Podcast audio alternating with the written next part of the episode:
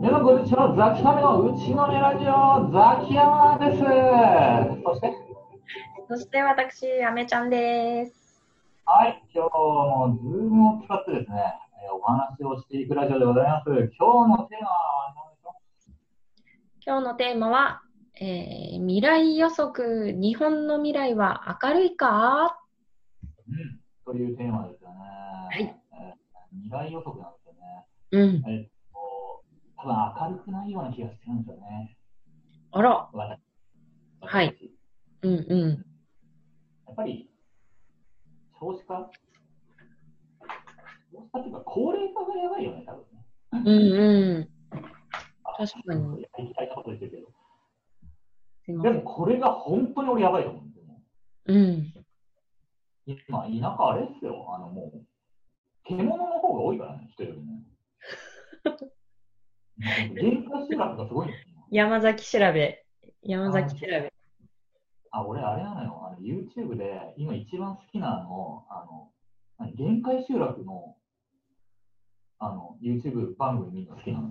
えー、あるんですね。それって、なんか旅行した気分になるのよ。あなんかこう、な異世界観というか、非日常感が味わえるので結構面白いんだよね。ー。あ、面白そうんノスタルジックでもあり、う。ちょっと哀愁漂っていて、日本の今の現状も知れるし、すんげえ面白い。確かに。ちなみに、アメちゃんはほら、あれじゃないですか。あのちっちゃい子供がね、いるので、うん。今、ちっちゃい子供が、例えばいい年齢になった時その成人を迎えた時とか、30歳ぐらいになった時に、うん。日本、俺、激変してると思うんだよね、結構。うん。うん。してると思います。まあ、人口が減るってことは、もうそのまま国力が衰えるのともうイコールなので、うん。今はね、GDP 世界3位ですけれども、おそらく10位よりも下になってると思うし、うん。多分国際的な発言力とか、もう全然低いんじゃないかなと思っていて。うん、ていうか、後進国行くんじゃないかぐらいな、ね、うん。感じがするんですけどね。どうどうですか、あみちゃん？なんか、そんな悲観的じゃないですか、あみちゃんは。まあね、悲観的ではないんですけど、そうい、そうなってもおかしくないなっていうふうに思いますし、それこそその、なんだろう。ちょっと硬いですけど、なんか年金とかって、それこそちょっと前まではこの年金制度が崩壊するなんて考えられなかったわけじゃないですか。うん、まあ、その、まあまあ昔ではね。まあまあ昔はね。うん。でも結構今もう現実的になってきてるわけで、まあまあ、その、ね、その国際的な面からもそうだし、それこそ寿命が伸びていくのに国力は落ちてるとか、そういうね、なんかバランスが怖いって言ったら変ですけど、まあちょっと想像つかない部分も多いなっていうふうに、何が起きてもおかしくないなって思いますね。ないよね。で、俺が、まあ、さらに予測するとなると、まあ、えっ、と、少子化で人口減のスピードが、まあ、半端じゃないので、何が起きるかって言ったら、あの、海外から移入してくる人がおのずと多くなると思うんですよ。うん。それは、あの、もう、日本とか韓国だけだから、人口バンバン減ってる。あの、他の国はもうめっちゃ増えてるから、普通にもう、に、ね、やっぱりこう、住むとこ求めて、どんどん移入してくると思ってて、で俺は、それは、そのことは別に悪いことじゃないなと思って。うん、なんか、急、一気に入れちゃうと、その仕事奪われちゃうとかもあったりとか、その心情的にちょっとアレルギーを起こす人もいると思うので、まあ、緩やかにとか、あとは基準をちょっと気に、にすればいいと思うんだけど、俺はどんどん受け入れていかないと、こんなスピードで人口減っていく方が、国としてははるかに不健全かなと思ってて、だから別にこの、あの、何俺民族とかで考えるの大嫌いだから、あのナショナリズムみたいな感じで煽られちゃうから、俺はいろんな国籍の人が、まあ日本で活躍すればいいと思ってうん、て、ね、いい人だったらどんどん増えるかもなって俺は本当に思うから。特に今すごいよね、学校なんてね、あの、ハーフの子多いもんね、ああ、多いですよね。うん、うん。今。多い。それも全然いいなと思ってて、周り、俺の近所でもなんかいろんな国の人が住んでるから、最近特にまあ、それ別に全然いいんじゃないかな。うん、特にね、田舎とかね、もう本当に限界集落が多くなってきてるんで、田舎の方に土地をどんどん提供してあげた方がいいんじゃないかな。うん、なんかね、その、まあ都心はそうやってね、人が入ってきたりとかもしやすいと思うんですけど、田舎がね、なかなかね、どう、なんか、どんどんなくなっていっちゃうっていうのだけはちょっとか、なんかまあ悲しいですし、もったいない、ね、それとともにその文化もなくなっていくみたいなのが、ちょっともったいないなっていうふうに思いますよね。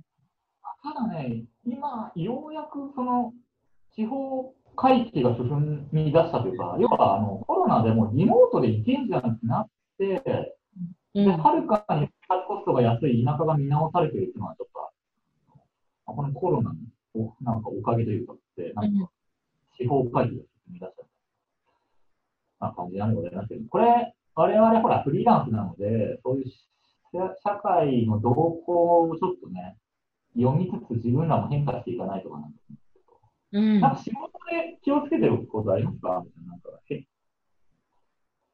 変化に。ああ、そうだな。でもまあ仕事はね、あの常に、なんだろう、今やってることってもう5年後、10年後にはないなっていうふうに私は思ってやってるので、そうだね。それは考えるでおいて、そうそうそう、この今の仕事って、じゃあおん、まあ文章書いたりするのも、じゃあ同じような媒体に5年後、5歳年取って書けるかって言ったら書けないし、だから、やっぱり、次次っていう、なんか自分でも新しいものをインプットしなきゃいけないし、なんかこうアウトプットするものも、こう年齢を重ねていくとともにね、変えていかないとというか、世の中にフィットさせていくっていうのももちろん、常に考えないとやばいなっていうふうには思ってます。ないよね。でもやっぱり東京はまだマシかもしれないけど、やっぱ先細りになってくので、俺何をやってても、まあまあ全体的にパイが少なくなってるので、結構全体的にみんなしんどくなってくると思うのよ。うん。俺なんかね何をやるかよりも、マネタイズ能力高いやつは、多分俺何やってても大丈夫だよ。うんうん。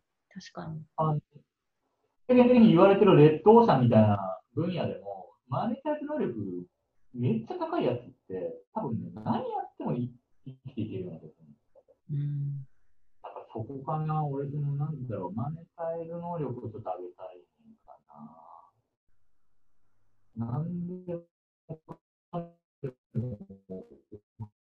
うんで、すごい、人はない言うんだよ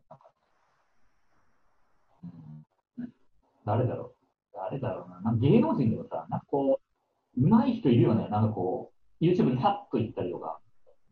ああ。なんか、普通に芸人としてのスキルはでは全然あれなだけど、めっちゃマネタイズうまいなみたいな人とか、なんかいるので、今、これからはそっちが強いかなみたいうん。な。まあね音楽、うんなんか音楽ってアーティストでもさ、全然超いい歌歌うのに食えない人もいればさ、うんうん。何も武器ないのにめっちゃ稼いでる人、本当にいるのよ、なんか。あと、ここかな。うんうん。まあでもね、どっちが幸せかはわからないところですしね。そりゃそう、それそうです。そりゃそうです。幸せってなんだっけってね、二人で本出しましたもんね、これね。そうそうそうそう、もうね、考えまくって。ね。そうね。だからあれ、もう我我々っていうか私はあれですよ、人から羨まれるような社会的スタスもないし、富もないですけど、まあまあ幸福度高いほど言われてるんじゃないかなっていうね。うん。それは。うんだただ人、あの周りのやつは俺のこと幸せだろうなとは思ってないっていう、そただそれだけ。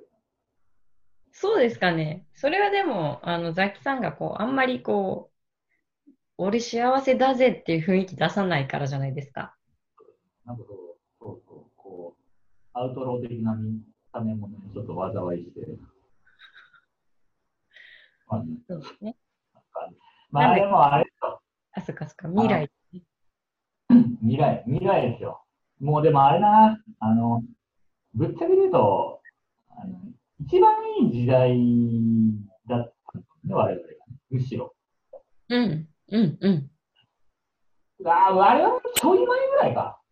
どうかな。うん。だって、なんか今のさ、なんかちょっとあの、不寛容な感じって、俺らが子供の時なかったと思うん。うん、うん、これはなんか80年代の、せなんかこう日本の雰囲気とか空気はすんごい好きだったかうん。うん。な。もうやりたい放題で、うん今ほらな、あ何、な、何、ほら、あれなんだっけ？なんだっけが先増えちゃってすごい困る。